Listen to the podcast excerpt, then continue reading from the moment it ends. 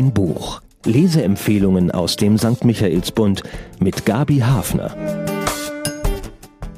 Mein Buch diese Woche macht mit einer gefährlichen Expedition bekannt im damaligen Neuland von La Florida, Neuspanien. Ein Abenteuerbericht im neuen Stil. Der Erzähler ist ein Sklave, ein Schwarzer.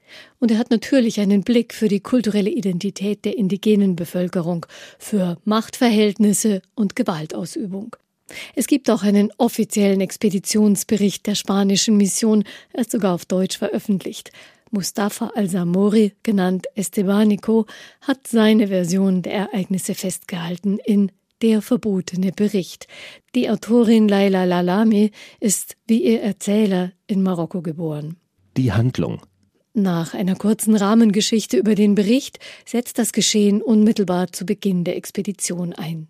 Estebanico arbeitet sich zusammen mit Soldaten, Siedlern und ihren Anführern in unbekanntes Gelände vor. Dorantes, sein Herr, reitet. Estebanico geht hinterher und schleppt das Gepäck. Die erste tödliche Begegnung spielt sich mit einem Krokodil ab. Die zweite, nicht weniger schockartig für die Spanier, mit den Apalache-Indianern, in deren Territorium sie vordringen. Wochenlang kämpfen sie sich durch wegloses Gelände, auf dem die Pferde eigentlich stören, auf der Suche nach der angeblich reichen Hauptstadt. Was sie finden, sind nur eine Handvoll Hütten und Bewohner, die sich nicht einfach erobern lassen wollen von Männern, die in diesem Teil der Erde ganz offensichtlich nicht zu überleben wissen und trotzdem einheimische Frauen vergewaltigen. Schon bald wird die Route des spanischen Trupps nicht mehr von der Frage bestimmt, wo sich Gold und Reichtümer finden lassen, sondern wie sie der allgegenwärtigen Bedrohung durch scharf geschossene Indianerpfeile entkommen können und auch noch Nahrung und Wasser finden. Bei der Durchquerung eines Sumpfgebiets müssen sie beinahe zwei Wochen lang ganz darauf verzichten. Längst wurde der Trupp dezimiert. Auch die Standesunterschiede haben sich relativiert. Zurück an der Küste wollen die Männer mit selbstgebauten Flößen weiter segeln. Jetzt kann jeder mit seinen Ideen und Fertigkeiten etwas beitragen. Estebanico als ehemaliger Sklave eines Tuchhändlers in Sevilla zum Beispiel näht die Segel aus allen verfügbaren Stoffen zusammen. Da hat man schon längst erfahren, dass er aus einer gebildeten Familie aus Asemur in Marokko stammt, jung als Händler Erfolg hatte und nach dem Tod des Vaters und einer Dürrezeit beschlossen hat, sich nach Spanien zu verkaufen, um seiner Familie das Überleben zu sichern. Das ist der Geschichte einer heutigen Flucht aus Afrika gar nicht so unähnlich. Nach fünf Jahren in Sevilla geht er in den Besitz von Dorantes über. Er hat ihn beim Spiel gewonnen und nimmt Estebanico mit auf die Expedition. Dort beginnt jetzt eine Odyssee, nachdem die Flöße Schiffbruch erlitten und die Truppe auseinandergerissen wurde von einem Sturm. Estebanico, sein Besitzer, dessen Bruder Diego und ein Freund geraten auf eine Halbinsel, auf der sie mit Hilfe der Karawanke-Indianer überwintern und ihnen mit einer eingeschleppten Darmkrankheit danken, der Hunderte zum Opfer fallen. Im Frühjahr setzen sie aufs Festland über, Längst sind sie zu einer verschworenen Gemeinschaft von Überlebenden geworden. Eine neue Odyssee, längere oder kurze Aufenthalte bei Indianerstämmen, meist als Gäste empfangen und später zu harter Arbeit herangezogen für ihr Essen. Estebanico ist ja bereits Sklave und er kann es gut tragen. Die Edelleute tun sich da schwer damit. Wie einige aus ihrer Gruppe vorher beschließen auch sie nach und nach, die Gegend, in die sie geraten sind, als neue Heimat zu akzeptieren. Estebanico wird nach einigen Zufallserfolgen als Heiler hoch respektiert. Er und seine Kameraden dürfen Frauen des Avavare-Stamms heiraten.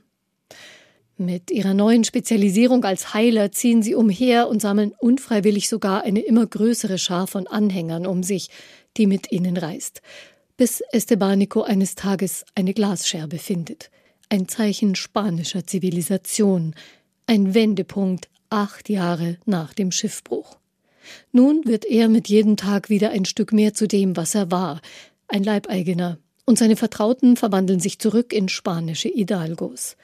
Estebanicos Kenntnisse indianischer Sprachen sind zwar hoch begehrt bei den Herrschern der Kolonie in Mexiko, ihm wird sogar eine neue Expedition anvertraut, aber wird er jemals wieder frei sein? Spannungsfaktor. Es versteht sich eigentlich von selbst, dass ein Expeditionsbericht spannend sein muss. unbekanntes Territorium betreten, gefährlichen Tieren begegnen, Hunger, entsetzlicher Durst und in jedem Moment können Indianerpfeile geflogen kommen. Das ist der Stoff, aus dem solche Abenteuerromane gemacht sind und den auch Laila Lalami nutzt. Ihr ist es gelungen, die Geschichte durch ihren besonderen Protagonisten mit einer kritischen Perspektive zu verbinden, ohne jemals moralisierend oder belehrend zu werden. Abenteuer mit Köpfchen. Und somit verbindet sich Spannung mit dem Vergnügungsfaktor? Viele Szenen tragen eine unterschwellige, groteske, wenn auch traurige Komik in sich, weil die Spanier selbst hilflos und ausgeliefert in der Pampa noch an ihren Herrscherritualen festhalten. Mit Betreten des Festlandes sehen sie sich schon als Eroberer und lassen ihren Notar eine lange Litanei an Versprechungen und Pflichten an die Ureinwohner verlesen, doch die haben bereits die Flucht ergriffen. Der Rechtsakt ist trotzdem gültig.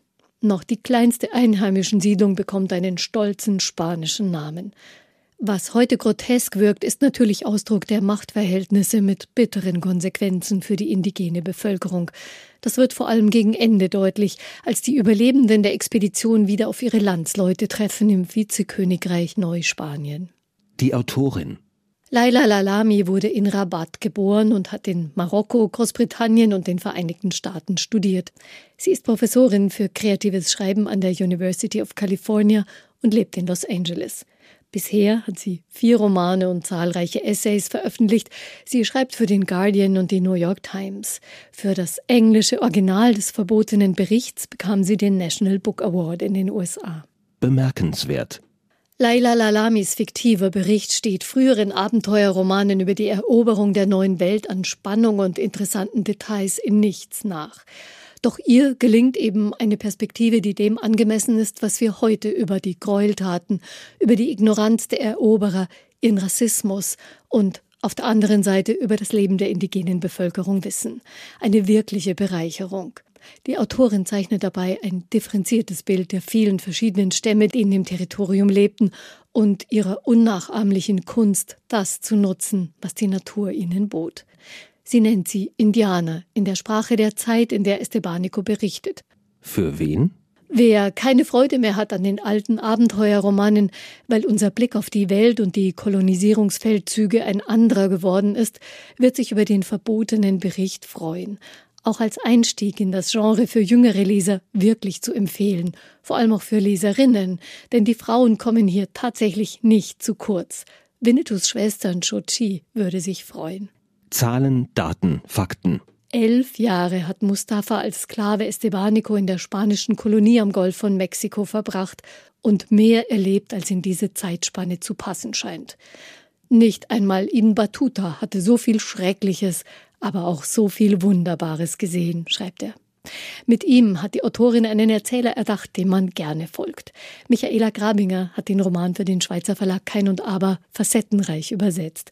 Knapp 500 abenteuerliche Seiten hat der verbotene Bericht von Laila Lalami zu bekommen für 27 Euro in der Buchhandlung Michaelsbund in München oder online auf michaelsbund.de. Ein toller Auftakt fürs Lesejahr.